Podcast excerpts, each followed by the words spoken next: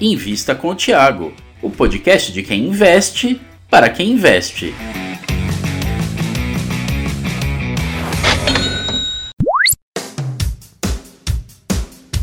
Nesse vídeo eu convidei o nosso analista aqui, o João Daron. Ele mesmo vai responder muitas das suas dúvidas a respeito desta empresa. Mas antes, não deixe de conferir o material gratuito que eu deixei aqui na descrição, tá bom? Além disso, se inscreva no canal. Quando a gente fala da empresa é, que acaba por distribuir mais dividendos, o que acontece é que a gente tem que tomar muito cuidado para não se apegar em indicadores de curto prazo. O que, que são esses indicadores de curto prazo? É, indicadores dos últimos 12 meses, por exemplo, ou dos últimos 24 meses, por exemplo. A Petrobras, é, o business foi muito positivamente afetado, afetado positivamente durante 2021. Eu até vou colocar aqui uma tela para vocês verem. Estou compartilhando aqui minha tela. Uh, esse daqui, para vocês verem, é o preço spot do Brent na Europa, tá? Isso aqui está em dólares por barril equivalente. É, a gente teve lá durante a década de 90, acho que vocês estão conseguindo ver bem, né? Durante a década de 90, aumentei um pouquinho aqui. Isso aqui é a nossa planilha de commodities que a gente tem, mas durante a década de 90, é, até o início do, do século é, 21, anos 2000, tá? O, o, o, o Brent, ou é, acaba por estar tá ligado ao petróleo, ele tinha um valor aí próximo de 20 dólares por é, barril, uma, uh, sim, uh, em média disso, um pouquinho mais, um pouquinho menos, tá? E a partir do super ciclo que a gente viveu no início dos anos 2000 até 2008, antes do crash, uh, o preço subiu muito, tá? Se valorizou muito, é, chegando aí um pico um pouquinho acima de 140 dólares, próximo de 150 dólares. Ótimo.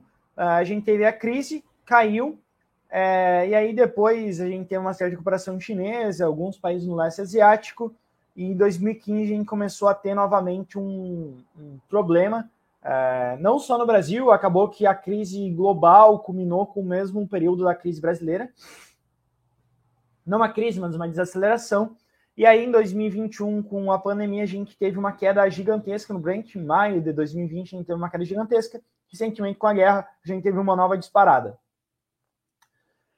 Que, que quero falar para você sobre isso, né? Alguns pontos. É, primeiro, que a gente está quase no all-time high do preço do Brent, tá? Pelo menos nos últimos 10 anos é o all-time high, ou seja, o preço mais elevado é, dos últimos 10 anos, pelo menos. A Petrobras é uma empresa ligada a commodities. Então, o que acontece? A produção dela é mais ou menos fixa, tá? Tem alguma certa elevação, etc mas a produção dela não é tão elástica quanto o preço. Tá? Então, como vocês podem ver, o preço ele saiu de 20 dólares em maio de 2020. É, em dois anos depois, ele multiplicou por 7 praticamente. A produção dela nunca vai fazer isso. Tá? Então, o que acontece é que ela tem uma certa volatilidade nos seus resultados devido ao preço do Brent. Em períodos que o Brent está muito favorável, os preços são muito favoráveis para a companhia, a companhia ela gera muito caixa tá? Basicamente porque os custos delas são baixos, os custos delas são quase fixos, tá? E o preço, o, a receita, ela varia muito. Então, quando o Brent sobe, eu estou fazendo aqui um, um, gráfico com as minhas mãos, tá? Mas quando o Brent sobe, essa diferença entre custo e receita aumenta. A margem aumenta, a companhia gera mais caixa. Quando o Brent cai, essa diferença diminui. Então, custo e receita diminui, essa diferença aqui diminui, ela gera menos caixa, vai distribuir menos dividendos. Tá?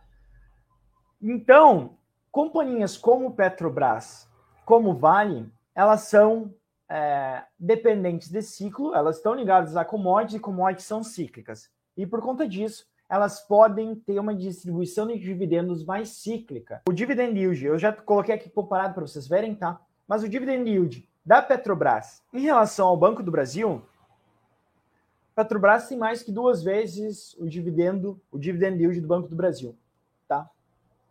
Por conta disso, a companhia ela tem uma estrutura saudável. O que é uma estrutura saudável, João? Dívida.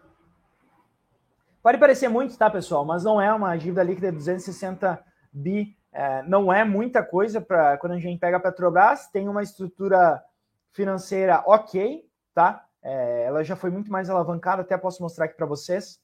É, quando a gente pega a dívida líquida sobre patrimônio líquido, do Banco do Brasil a gente, a gente não vai ter, né? Porque Banco do Brasil é um banco. Uh, mas quando a gente pega a estrutura da, da Petrobras, a gente vê que tem caído bastante nos últimos anos, está num dos níveis mais confortáveis desde 2013. Tá? Uh, dívida líquida sobre EBITDA também, está bem tranquilo, tá? Como vocês podem ver, caiu muito. É, desde 2014, 2015, quando a gente teve todos os problemas do Lava Jato, e aí combinou tudo, né? Diminuição do preço das commodities, Lava Jato, etc., maus investimentos. Ela está numa situação bem saudável de dívida. Uh, e aí, aliando tudo isso, a companhia consegue distribuir muitos dividendos. E foi isso que aconteceu no último ano. A companhia teve um yield aí próximo de 20% em 2021.